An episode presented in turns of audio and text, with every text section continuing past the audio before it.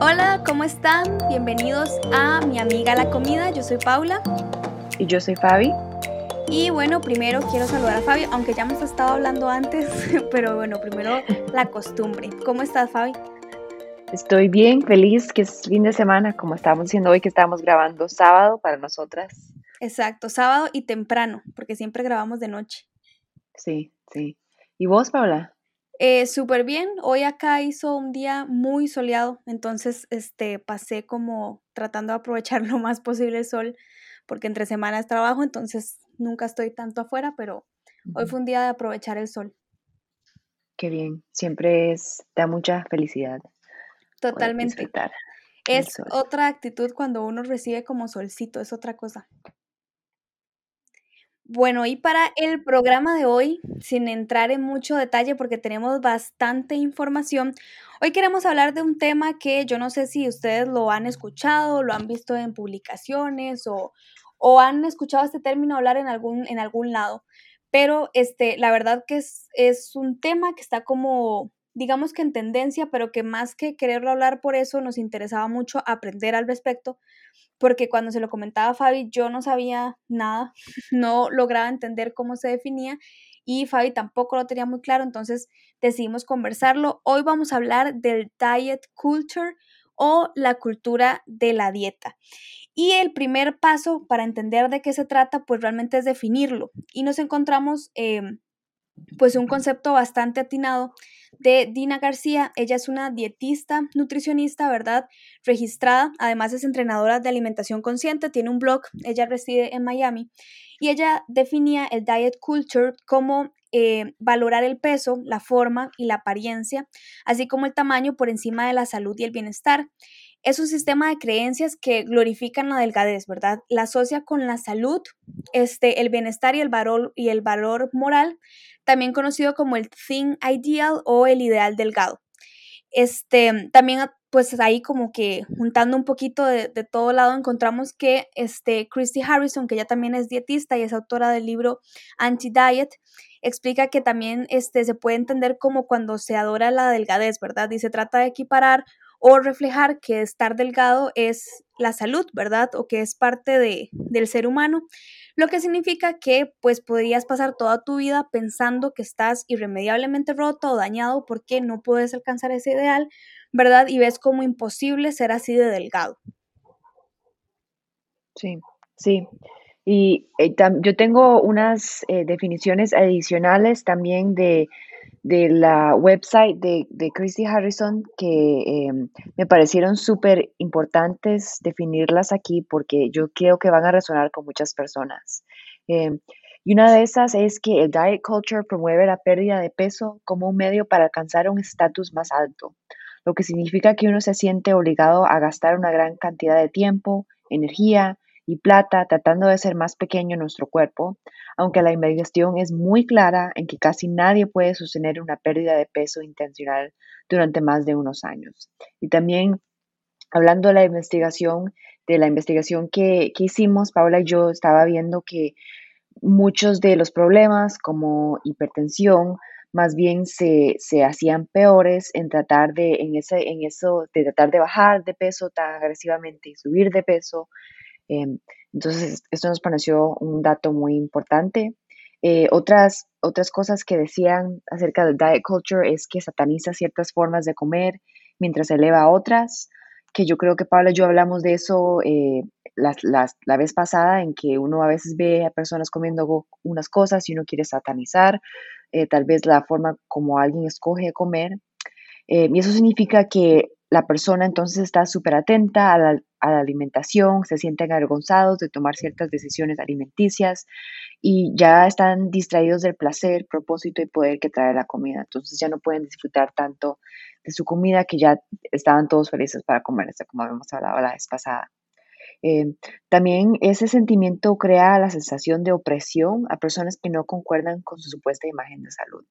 Y, pasan demasiada de su tiempo y energía, como hablamos, tratando de de estar en esta imagen ideal que es imposible de obtener porque todos tenemos cuerpos diferentes. Exacto. Y de la, bueno, de esa parte que, que vos investigabas, la parte que me pareció como más importante es esa, ¿verdad? De que un sistema o cualquier decisión que tomemos como pérdida de peso a largo plazo no es realidad, ¿verdad? No es un sistema eh, porque la verdad es esa, o sea, muchas veces nosotros empezamos eh, a hacer dieta, buscamos cómo hacer dieta para bajar de peso en dos meses, en tres meses, en seis meses, ¿verdad? Y vos lo has comentado en, un episodio anterior, ¿verdad? Que llega un punto en que el cuerpo realmente no permite como esa misma pérdida de grasa de los primeros meses, ¿verdad? Que se baja súper rápido o más de lo habitual y después llega a un estado como de, de ¿cómo decirlo? Como, como normal. O sea, como que llega a un estado donde ya no hay esa pérdida exagerada, eh, muy probablemente mantienes tu peso eh, incluso tal vez puedas subir un poquito más de gramos o bajas un poquito más de gramos, pero no es ese peso como, como exageradamente este, drástico, ¿verdad? Entonces yo creo que es como esa parte importante. Yo creo que cuando, cuando estábamos haciendo esta investigación y descubrimos, bueno, que el diet culture es esto, ¿verdad? Que es no promover eh, la salud o incluso hasta el ejercicio, no promover cualquier estilo de vida saludable solamente por bajar de peso o porque te veas así de delgado o como esa persona, sino que lo hagas pensando en, en tu salud, digamos, en tu estado físico, ahí cambia completamente la cosa y creo que también uno ve como, como muy hacia adentro de qué está haciendo, ok, estoy haciendo esto porque quiero tener un cuerpo saludable, pero no saludable porque voy a pesar 50 kilos, sino saludable porque eh, no voy a tener eh, hipertensión o me estoy cuidando de hipertensión o me estoy cuidando de diabetes, como esas pequeñas cositas. Sí, porque algo muy, muy importante eh, es en que cuando estás viéndote adentro de, de, vos misma es pensar por qué estoy haciendo estos cambios. Porque como estabas diciendo, Paula, lo, lo que es el Internet y todos los eh, comerciales y todo eso te están tratando de vender una imagen, no te están tratando de vender salud porque la salud no, no significa que ellos van a ganar plata, porque si somos saludables no tenemos que gastar plata en estar viendo tantos médicos, no tenemos que gastar plata en farmacias y todo eso, no tenemos que gastar plata en cirujanos plásticos, todo, todo eso, te están vendiendo una imagen y haciéndote creer que esas son las cosas que necesitas para valer en este mundo. Y es completamente separado a la salud. Y en, esta investigación que estuvimos haciendo por el último mes, aprendí muchísimo en términos de hasta qué, qué mal están explicadas las estadísticas científicas a, la mayoría de las personas. Por ejemplo, una cosa que ahora me parece súper importante es em, lo que se considera BMI, em, que es, digamos, donde estás categorizado en estás un peso normal o sobrepeso, obesidad porque la realidad de eso es que nada más está usando cuánto pesas a tu altura, no está considerando cuánto pesan tus huesos, cuánta agua tenés, cuánto pesan tus músculos. Muchos de, los futbolistas profesionales son considerados obesos porque tienen tanta masa muscular, que obviamente sabemos que no son así. Entonces es súper, súper importante ver y tomar atención de que eh, las, las, enfermedades que estamos tan, tan familiarizados en pensar que esta enfermedad causa esto, no es necesariamente así, porque no es el peso que causa que uno sea enfermo, no son los hábitos alimenticios, son los hábitos que haces para, para ayudarte a vos mismo y no solo los hábitos alimenticios y el ejercicio, porque estaba escuchando en otros estudios eso es solo como un 20% o algo así no me acuerdo exactamente el número, pero me acuerdo que era súper pequeño a comparado todas las otras cosas en nuestra vida que van a, afectar nuestra propensidad para, enfermarnos como de, diabetes y eso. También está la genética, está eh, cómo nos crearon, está el estrés, que ese es uno que es súper, súper importante, que causa muchos problemas para nosotros y fuera de los hábitos alimenticios, tenemos que acordarnos que no solo nos podemos obsesionar en esa parte de nuestra vida, porque esa parte de nuestra vida nos debería estar dando placer, felicidad, escultura. Esa parte de nuestra vida tiene que ser solo parte de nuestra vida, no nuestra vida, no tiene que dirigir cómo vivimos. Tenemos que también acordarnos de, invertir más en, meditar, en, otras cosas espirituales. Eh, y por eso nos parece tan importante compartir esta información, porque está muy mal construida. Lo que mencionabas sobre la parte de la investigación, ¿verdad? Que decía pues que realmente pensar en un sistema de pérdida de peso, ¿verdad? A lo largo de toda la vida, de todos los años, siento que ahí es donde viene la importancia de hablar del diet culture y de cómo esto existe, ¿verdad? Porque realmente cuando uno hace dieta o uno elige comer mejor, ¿verdad? Muchas veces se le olvida eso, ¿verdad? Que tiene que escoger como, como este sistema que le funcione el resto de la vida y de eso se trata ir pensando más en ser saludable por mí, por mi cuerpo, por no tener enfermedades, por no tener presión alta, por poder moverme y no tan cerca a esto que habla el diet culture, ¿verdad? Que es como eh, esta idea de que ser delgado ya por encima de cualquier otra cosa es ser saludable, que es totalmente todo lo opuesto a, lo que habla realmente, ¿verdad? O lo que queremos hablar en este podcast. Entonces creo que, creo que ese es el punto perfecto para, para arrancar de por qué debemos hablar del diet culture y por qué debemos cuidarnos de no caer en eso. Y, y también que, de que muy importante de notar ahí es que no solo la, no es que, o sea, no es necesariamente el sobre de peso que está causando esta enfermedad, sino empieza en el estilo de vida que está causando la obesidad y esa enfermedad. De hecho, bueno, lo que mencionabas de las, de las estadísticas, em, que revisé el documento, habla incluso de estos rangos que uno ve en el gimnasio, ¿verdad? Como el del IMC, ¿verdad? Que es, bueno, acá el índice de masa corporal, por ejemplo, que uno a veces ve estos datos y me pasa, y justo en ese punto lo sentí y vi como, como a veces sin darme cuenta y yo creyendo que, di, pues que trabajo el amor propio y que busco como todo esto, caigo un poco en eso, porque me di cuenta, por ejemplo, que, bueno, el último mes, para, para poner así como una situación, eh, he estado haciendo mucho ejercicio pero por otro lado, he estado bastante ocupada, he tenido muchas cosas que hacer del trabajo, fuera del trabajo, en el estudio, en estos proyectos que tenemos, en el podcast y todas las cosas. Eh, pero aún así traté de hacer ejercicio, traté de ponerle, ¿verdad?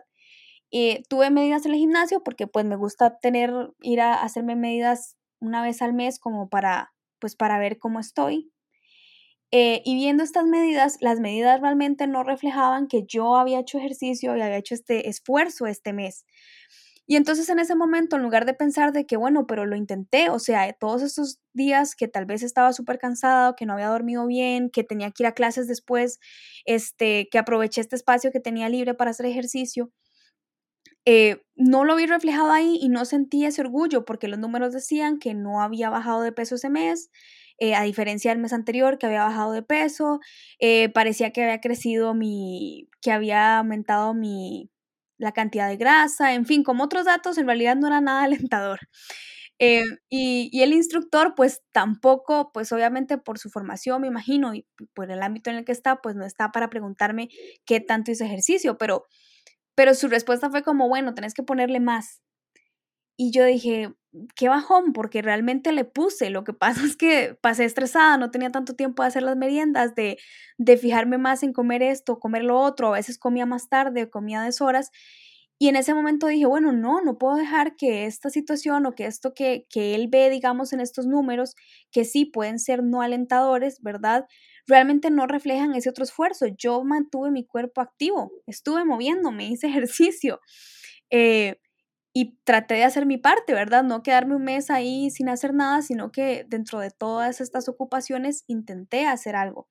Entonces siento que a veces el diet culture nos, nos da como esta idea de que realmente solo si vos ves resultados, si vos estás bajando de peso, si estás delgado, si ya bajaste 10, 20, 30 kilos, estás haciéndolo súper bien.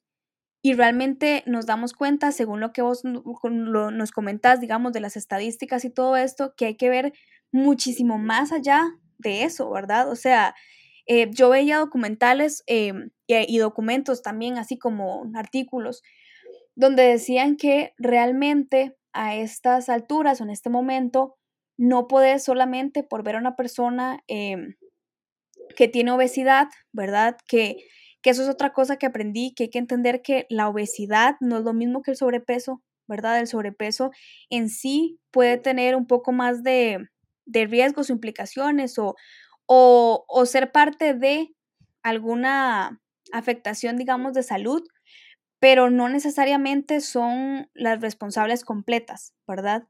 Y que existe la obesidad y que hay personas que también pueden ser saludables aunque tengan kilos de más, pero esto va más allá, o sea, incluso aquí podemos hablarlo por encima, pero, pero va como mucho más allá de eso, es como muy personalizado, es, muy, muy difícil. y más también cuando vienen de personas eh, cuando estamos ya adultos, también estoy pensando cuando vienen de personas que supuestamente crees que deberían de tener eh, la sabiduría para, para, poder decirte mejor, para poder ayudarte, como estabas mencionando, Paula, de tu entrenador, que no, no, em, no pensó en, en tu vida en total, nada más estaba pensando en, en, esa parte de tu vida.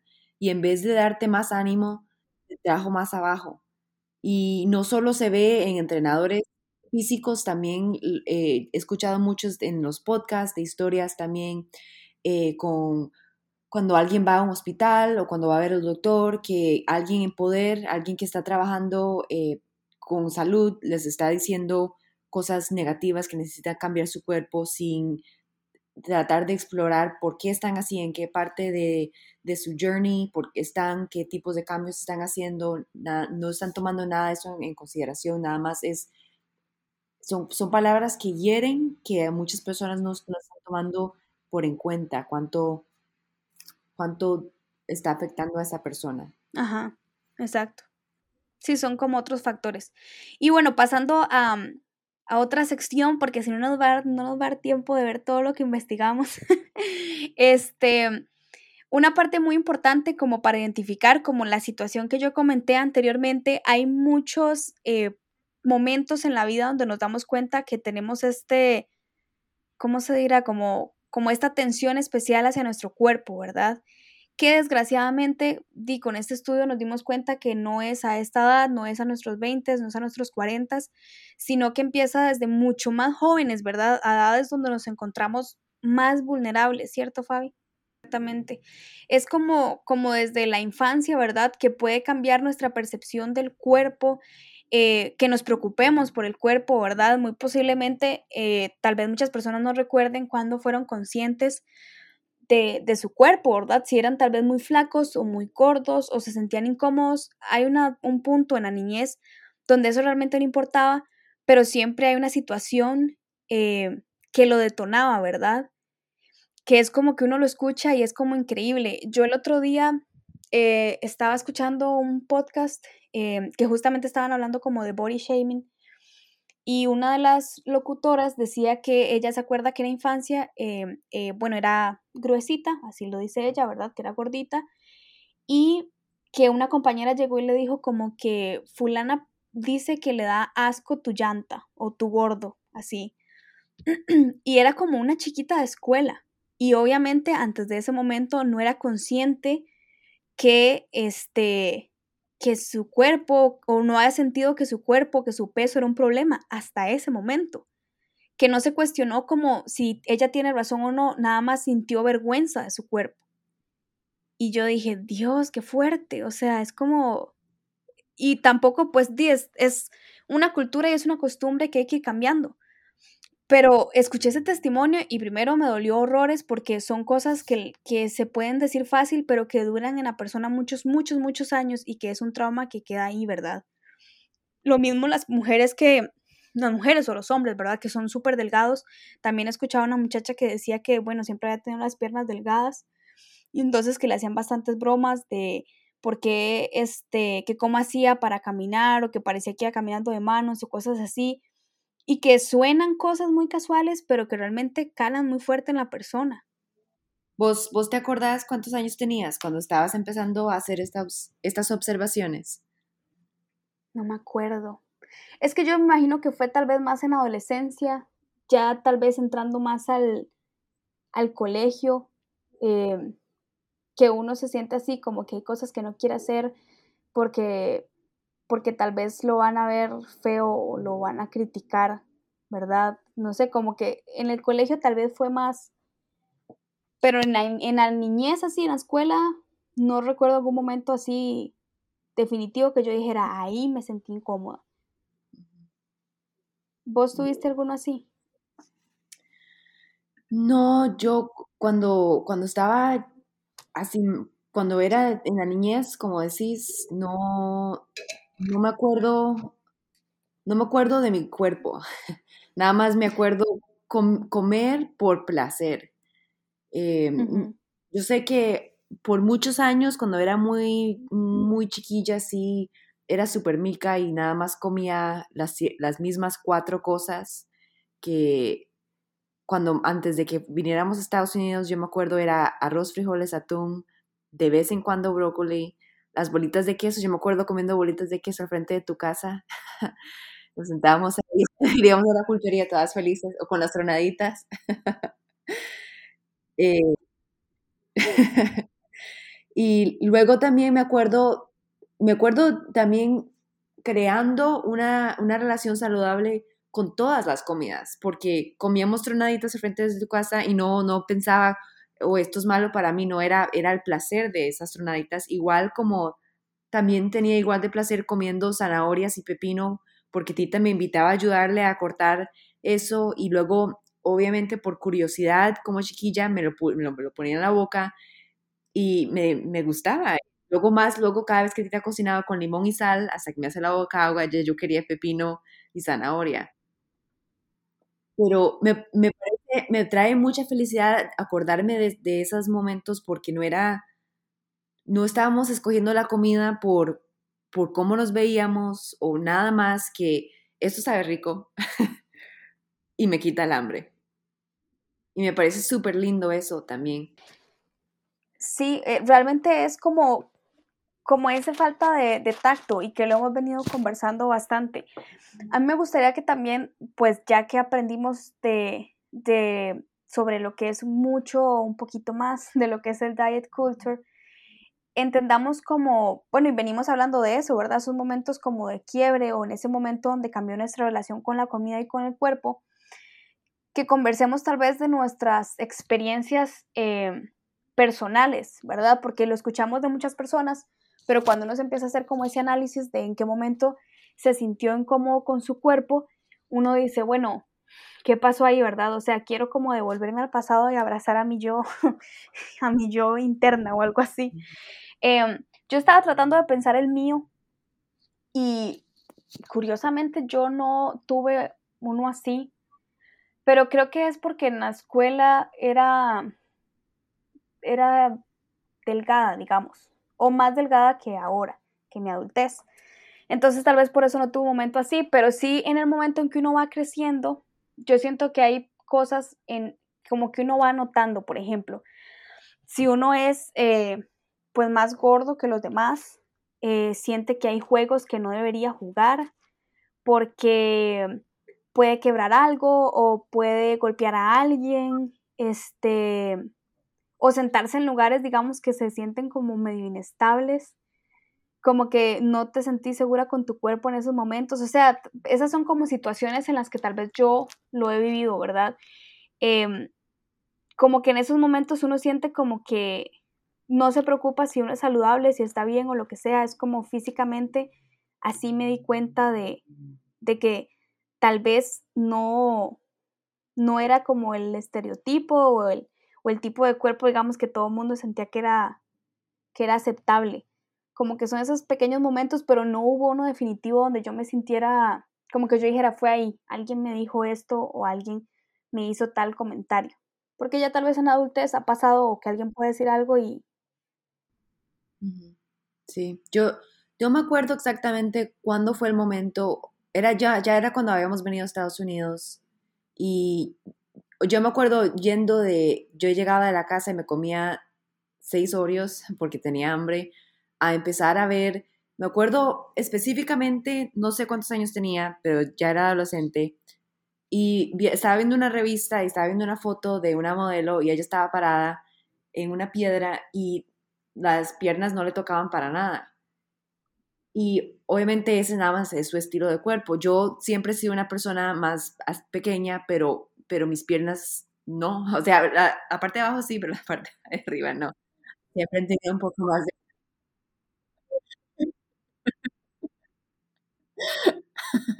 o sea, en las caderas, mis caderas siempre han querido tener más que, mis rodillas. Yo me acuerdo por años eh, eso fue cuando ya empecé, ya yo dije, no, yo quiero, yo quiero deshacerme de esa parte de mis piernas. Y me empezó una relación muy mala con la comida porque yo iba por, por temporadas, ya los 15, 16 años, que yo dije, ya no voy a comer galletas, no voy a comer nada, nada que tiene azúcar añadida, solo voy a comer comida, entre comillas, saludable, porque yo quiero que mis piernas sean así.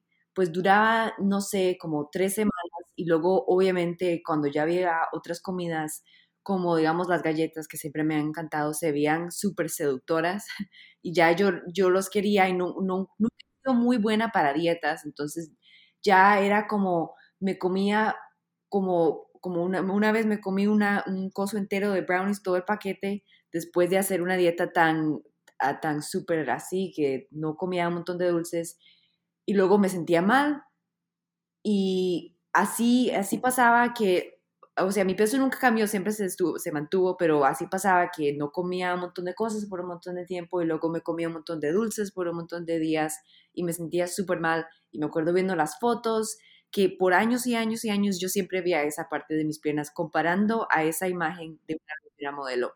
Y hasta, porque ya cuando ya estaba, estábamos en el colegio empezaba que uno podía empezar a editar. Yo me acuerdo editando y quitando esa parte más gruesa de mis piernas y yo, yo decía, voy a tener cirugía porque obviamente esto no me está funcionando y quiero quitarme esta parte de mis piernas. Y no fue hasta muchos años después que dije, ¿qué importa? Así son mis piernas y así las tengo que amar. Creo que hay un punto también que, que tal vez uno no ve en su cuerpo, pero cuando uno empieza a ver más televisión y tal vez veía esos shows así de mm, en adolescencia, ¿verdad? O en la infancia yendo a la adolescencia, esos shows así súper famosos de, de, Nickelodeon o de Disney Channel que salen estos adolescentes, ¿verdad? Entre comillas, que son, son lindísimos y son súper jóvenes y con una piel perfecta, sin acné, sin nada, ¿verdad? Este, creo que en ese punto uno a veces veía y decía, wow, ¿cuándo voy a ser yo ese adolescente? ¿Cuándo voy a verme así? Y entonces tal vez no había notado esas cosas en vos pero las empezás a idealizar porque las ves en la televisión. Y por lo menos en esa época, pues no somos tan viejas, pero en ese tiempo no se hablaba tanto de el behind the scenes o todo lo que hay detrás de cómo un famoso se ve así, ¿verdad? Que hay mucho maquillaje, que hay mucha producción de foto, de luces, de todo para que se vean así. En ese momento uno nada más los veía y decía, qué persona tan perfecta, o sea, se ve súper increíble, no tiene ningún defecto, decía uno, ¿verdad? Y entonces ya cuando uno tiene contacto con, con este tipo de interacción, creo que también crecen más eh, inseguridades y, y, más cosas, ¿verdad? Y tal vez en los adolescentes de ahora podría ser cuando ven TikTok, ¿verdad? Y que hay adolescentes que tienen un cuerpo increíble, que parece tal vez que son mayores, que se ven de, de una edad mayor de la que tienen y que puedan decir, wow, qué chiva, yo quiero ser así, tal vez hago estos ejercicios, hago esta dieta, y como que siento que son esos elementos del exterior que te empiezan como a bombardear y que vos empezás como a decir, bueno, pero, pero entonces que ella tiene ese cuerpo, yo quiero tener ese cuerpo y como que ahí también empiezan a recibir influencia de otro lado. Porque todo lo que quieren hacer es, es hacer plata, o sea, ganan millones de millones de dólares cada año porque están haciendo plata de nuestra infelicidad. Y muchas de las veces, o sea, que pensamos que vamos a, a vernos así, pero si nos vemos así, no estamos pensando, esa no es la forma saludable para mí. Y nos están tratando de vender salud, pero como ya hablamos, nos están vendiendo una imagen. En realidad no nos están vendiendo salud, porque para muchas personas, lo que, como tienen que comer para verse así, es sumamente poco saludable para el cuerpo. No vas a poder comer todos los nutrientes que ocupas y más que todo y principalmente para tu salud mental, va a ser algo súper horrible y ese estrés en tu salud mental que te estás trayendo va a ser que, igual te cause hipertensión y diabetes, porque el estrés hace esos mismos, eh, efectos negativos al cuerpo. Sí. Paula, yo te quiero preguntar, ¿me escuchas? Yo te quiero preguntar a vos, este, ¿cuándo fue que, em, que empezaste a de veras a, hacer una comida, una, una relación más saludable con, con, la comida? ¿Cuándo empezó a, fue, a ser tu amiga? Honestamente, puedo decirte que hace casi cinco meses.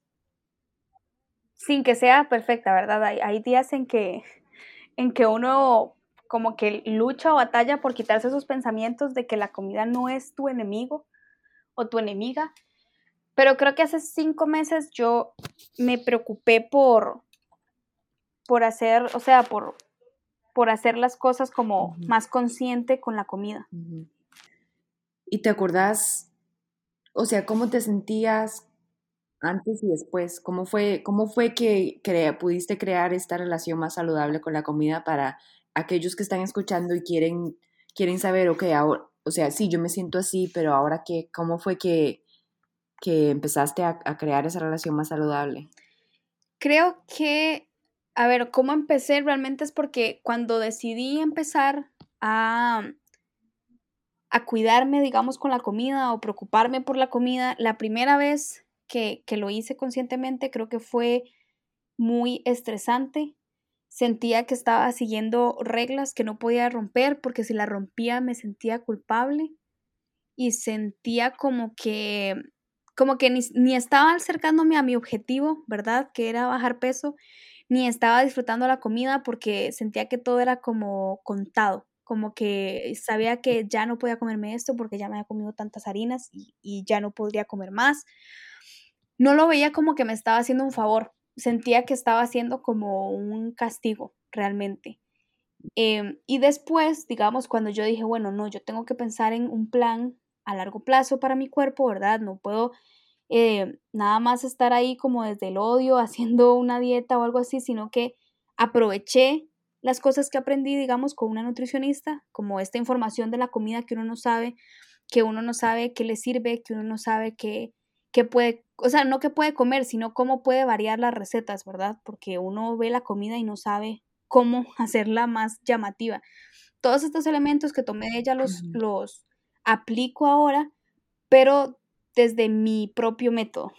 O sea, un método que hace que yo disfrute la comida, ¿verdad? Que yo como para, para estar satisfecha, o sea, pero sin, sin excederme, sin comer por ansiedad, aprender a entender en cuáles momentos voy a comer por ansiedad o por estrés o por aburrimiento, porque eso me pasaba mucho. O sea, soy más consciente en estos pasos, ¿verdad? Y no siento que estoy obligada y tampoco es como que no puedo comer nada ni, ni nada dulce, lo que sea, pasa, por supuesto. O sea, a veces uno necesita estas cosas, pero, pero lo veo desde un método más consciente que me hace feliz a mí.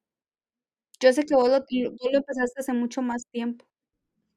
Sí, sí, pero yo creo que termina siendo el, el mismo tema, ¿no? Que vamos, en que encontramos un lugar que nos funcione a, me a mejor a nosotras personalmente como individuos, porque uh -huh. lo que me funciona a mí no te va a funcionar a vos, y lo que nos funciona a nosotros tal vez no, no le funcione a otra persona.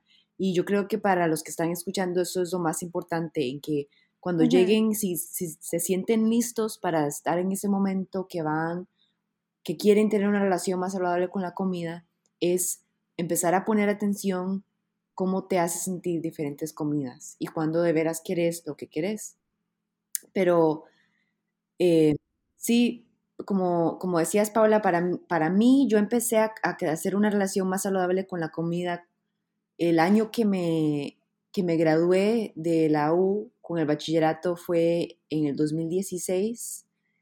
Eh, a pesar de ya haber estudiado nutrición por tres años, que yo creo uh -huh. que una de las razones por qué yo empecé a estudiar nutrición fue tratando de encontrar cuál es la mejor dieta que yo pueda seguir para poder tener el cuerpo que siempre había añorado.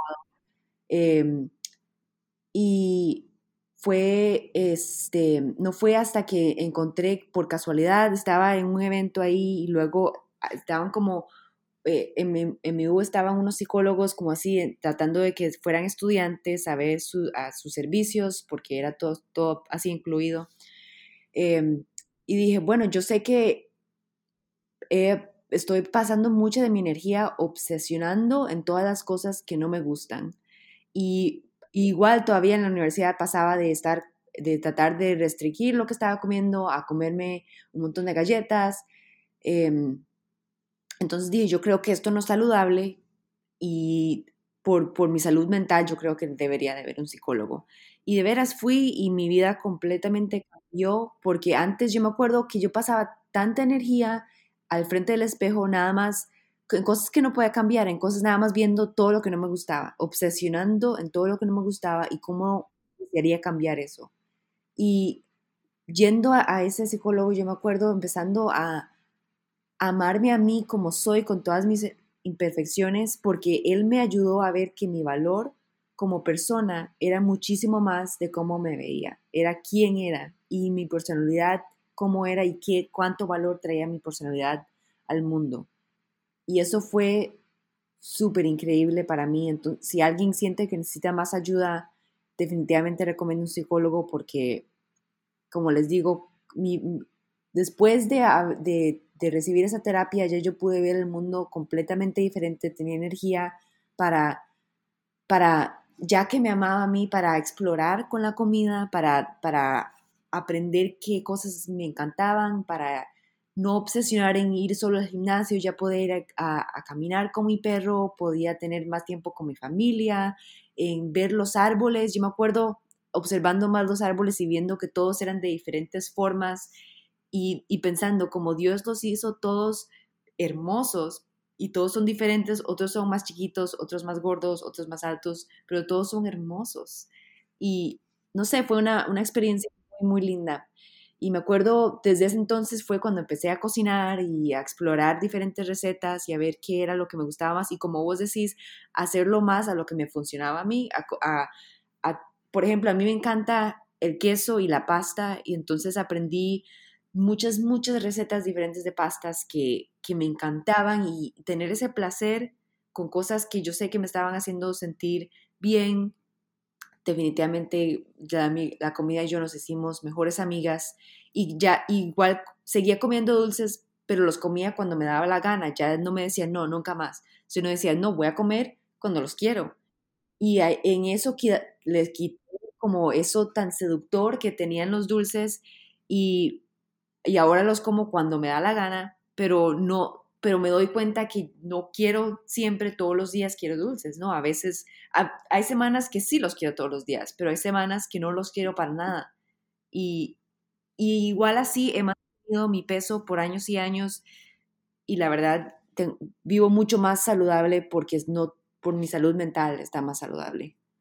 Y me parece súper importante lo que mencionas de que cuando no sabemos cómo busquemos ayuda, ¿verdad? A veces necesitamos como una guía eh, para seguir un camino, ¿verdad?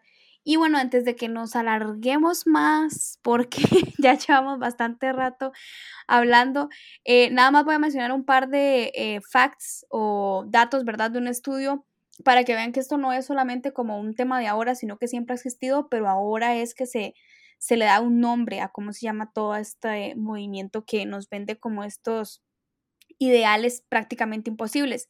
La Organización Nacional de la Mujer tiene unos datos súper interesantes donde, por ejemplo, ¿verdad? Este, mencionan que eh, niñas de 13 años, el 53% de ellas, ¿verdad? Estadounidenses, habían comentado que se sentían descontentas con sus cuerpos. Y esto aumenta al 78% cuando las niñas alcanzan los 17 años. Es decir, es muy común que en estas edades las niñas empiecen a ser más conscientes de su cuerpo y a notar cosas que no les gustan. Entonces siento que es un dato que nos ayudaría mucho también para ayudar a empoderar y, a darles más herramientas a las niñas, ¿verdad? De lo hermosas que son y lo lindas que son y recordarles todo ese valor que tienen que no está solamente en el físico, sino en sus cualidades y en su talento. Pero hay un dato más importante también, que esto no pasa solamente con, eh, con las niñas, ¿verdad? El 50% de los adolescentes eh, son cohibidos acerca de su cuerpo. El 26,2% se siente insatisfecho y a los 60 años, ¿verdad? Que uno pensaría que ya en ese punto debería sentirse completamente libre, ¿verdad? De su cuerpo o de prejuicios. Eh, muchos, o por ejemplo un 28,7% indicaba que se sentían satisfechas en el caso de las mujeres y un 32,6% que se sentían cohibidos con respecto a sus cuerpos. Esos estudios fueron hechos por la Universidad de Stanford y la Universidad de Massachusetts. Y encontraron este estudio entre mujeres y adultas, o sea, en esta comparación, ¿verdad? Entre mujeres y adultas, que desgraciadamente pues mm, se da en un porcentaje mucho más alto en niños, pero al final afecta a todas eh, las mujeres y también pues a, hombres. Estos datos son de, de, pues, de la Organización Mundial de la Mujer, pero realmente sabemos también que los hombres, eh, perdón, Organización Nacional de las Mujeres, pero sabemos que también los hombres tienen este prejuicio, este prejuicio. Lo que pasa es que lo vemos más en hombres y yo lo veo, lo veo eh, más que todo porque, por ejemplo, en, si uno lo ve en televisión, las mujeres son las que tienen como mayor, em, como este peso encima, ¿verdad? De que tienen que llegar a, a sus 40 o 50 años viéndose todavía impecables pero vemos a los hombres actores que ya tienen 50, ¿verdad? Y están súper acabados, pero a nadie le importa o nadie habla de eso. Pero si es una mujer y la comparan de cómo se veía hace 20 años o hace 30 años, ¿verdad? O antes de tener hijos o después de tener hijos, ¿verdad? Es como también toda esta presión encima que se le da como más a las mujeres, entonces es bastante jodido, entre más uno escarba entre esto del diet culture, ¿verdad? Y cómo a veces se presenta de forma medio ahí como que no, como que sí, pero siempre está como en la conversación y está en el tema.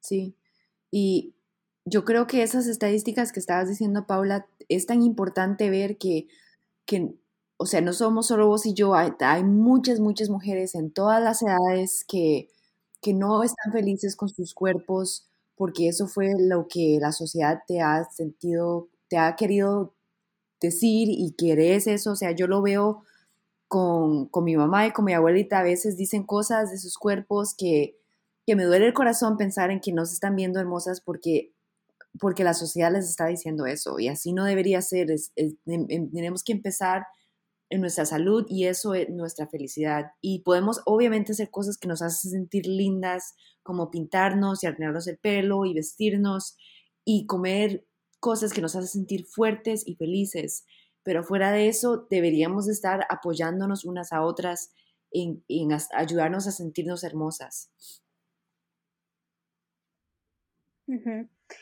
Em, a mí me gustaría como, bueno, ir cerrando, pero ya hablamos bastante de, lo que es el diet culture y de todo lo, lo malo que implica, ¿verdad? Esta, este movimiento en la sociedad o esta, este, este, esto que se vive actualmente, ¿verdad?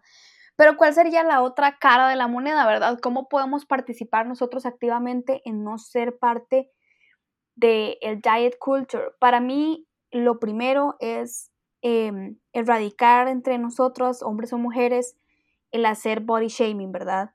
Porque siento que eso es como el primer paso, evitemos hacer comentarios de eso. Sé que a veces es como que como que se siente que es inocente, pero no sabemos cómo son las otras personas o los sentimientos de las otras personas.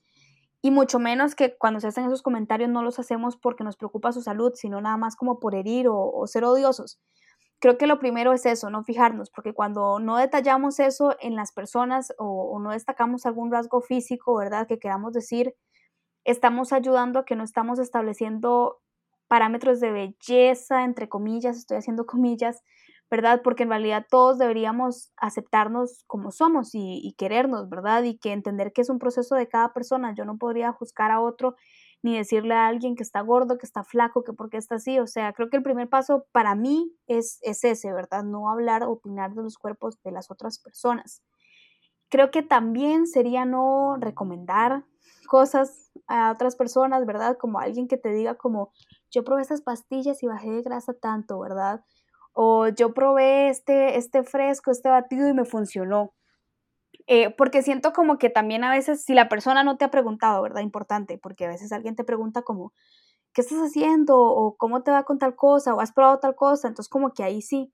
Pero siento que a veces hacer esos comentarios de la nada, eh, o vieras que fulana hizo tal cosa y bajó de peso como que a veces hacer esos comentarios es como que le estás creando una inseguridad a la persona y está siendo parte de ese movimiento que quiere venderte un ideal de belleza irreal, porque no sabes realmente si la persona está haciendo algo para mantener su peso, ¿verdad? Si ya ese peso que tiene le ha costado mucho mantenerlo, o sea, hay mucho trastorno. Entonces, para mí esas son como básicas.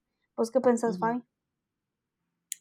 Yo creo que el que también me parece adicional a esas es empezar con nosotros mismos y ver dónde está nuestra relación con la comida. Yo creo que cualquier cosa en nuestras vidas empieza a imponer atención dónde estamos nosotros. Y yo creo que para todas las personas deberíamos de, tomar una, observación de ver cómo estamos interactuando con la comida y con otras, con la comida de otras personas. Ok. Bueno, importante que este es como un punto de partida para hablar de esto. Seguramente más adelante vamos a volver a hablarlo porque es un tema que, que siguen saliendo cosas y me encantaría que hiciéramos un episodio solo de las estadísticas que vos hablas porque leí el artículo y me pareció súper interesante. A nosotros a veces nos, nos, fijamos mucho en esos porcentajes de, de las medidas que nos da nuestro cuerpo y hay mucho más allá que sacarle a eso. Entonces me parecería bien chiva más adelante dedicarle un episodio a esto. Eh, algunas páginas que investigamos y que ustedes podrían buscar por si quieren más información. Esta la encontró Fabi y me parece súper chiva y se llama Healthy at Every Size. El link, ¿verdad? Para buscarlo es H-A-S-E-S, -S, ya lo dije todo mal, community.com o .com. Eh, ahí luego lo puedo poner en el enlace del episodio. Em, yo sigo una página en Instagram que se llama iWeight y ocasionalmente hablan sobre diet culture. Eh, y en nuestro Instagram también estamos empezando a compartir contenido de cuentas que nos parecen bastante informativas y que presentan como todas estas situaciones de las que hablamos de una muy buena forma para que ustedes también se informen. Em, nada, yo creo que ya nos extendimos mucho, perdón, pero era un tema bastante interesante. Yo, y yo creo que además de interesante, es un tema sumamente importante.